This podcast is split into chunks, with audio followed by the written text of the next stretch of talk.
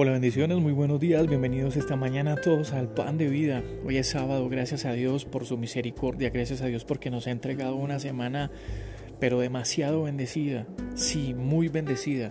Han habido dificultades, han habido problemas, han habido tal vez situaciones que nos han descolocado un poquito, que han desacomodado algunas cosas en nuestra vida, pero Entendemos por la palabra del Señor que todo, absolutamente todo en Dios tiene un propósito.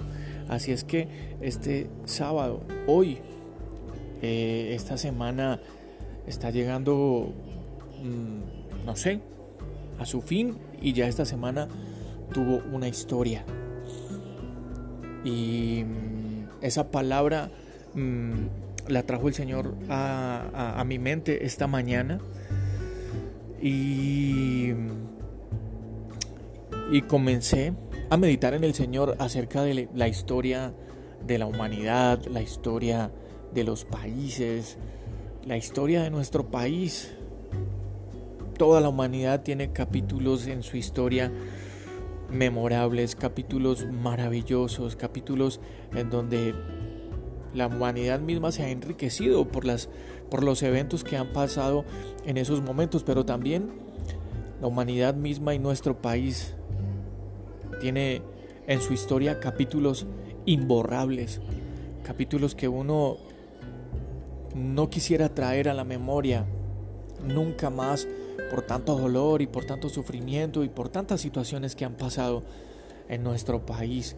De la misma manera, cada uno de nosotros a lo largo de los años hemos ido escribiendo nuestra propia historia.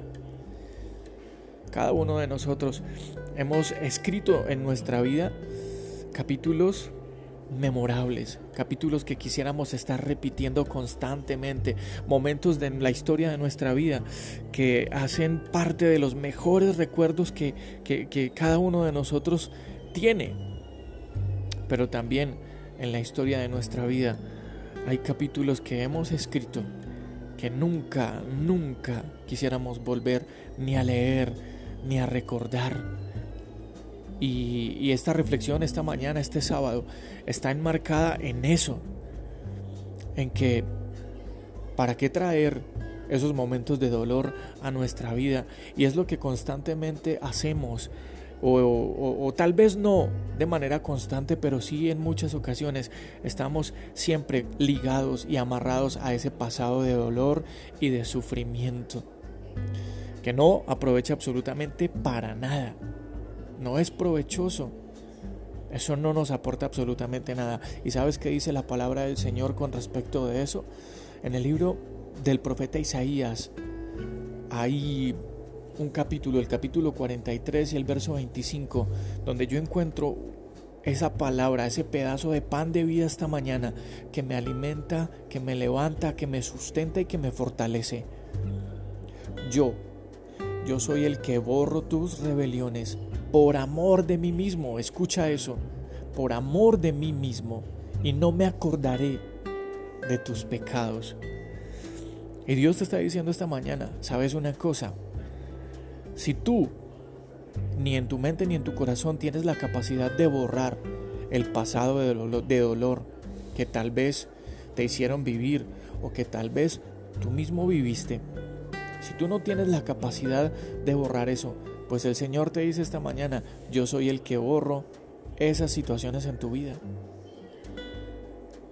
En algún, en algún otro libro que no recuerdo en estos momentos, eh, también hay una palabra del Señor que dice, porque yo mismo soy el que tiro todos tus pecados hasta el fondo del mar, donde nunca más me acordaré de ellos.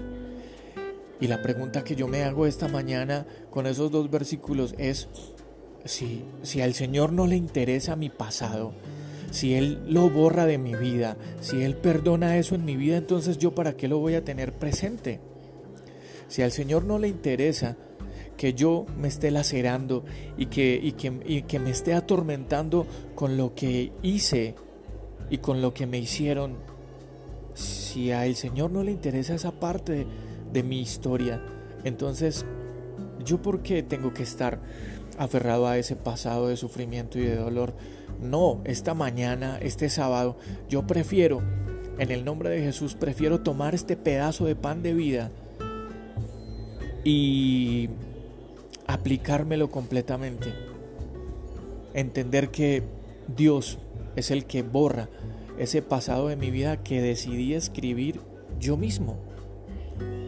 Pero lo que más me llama la atención en este versículo es que dice, por amor de mí mismo, por amor de mí mismo. Es decir, el Señor borra mi pasado porque Él es el amor. Y con ese amor que Él es, que es Él mismo, con ese amor mira mi vida y borra mi pasado. ¿Para qué? Para que la historia que tú y yo vamos a comenzar a escribir a partir de hoy sea una historia de amor entre Dios y cada uno de nosotros. Pero el secreto está en que si todo lo anterior de tu vida lo escribiste tú mismo, a partir de hoy tu vida sea una historia escrita por el dedo de Dios. Y si Dios mismo es el que va a escribir la historia de nuestra vida de hoy en adelante, no tendrá capítulos de los que tú no te quieras acordar, sino que cada página que Dios escriba en la historia de tu vida será una página de la que tú no querrás salir nunca.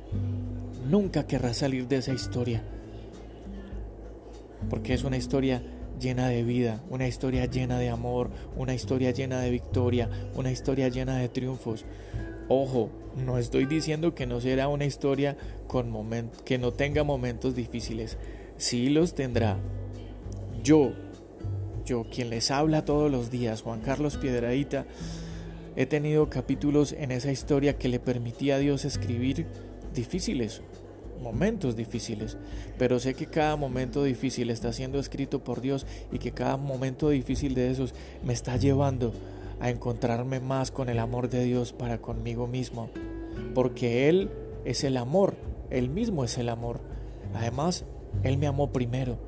Entonces, todo lo que Él escriba en la historia de mi vida serán capítulos y serán páginas llenas de los mejores momentos para nunca dejarlos de vivir.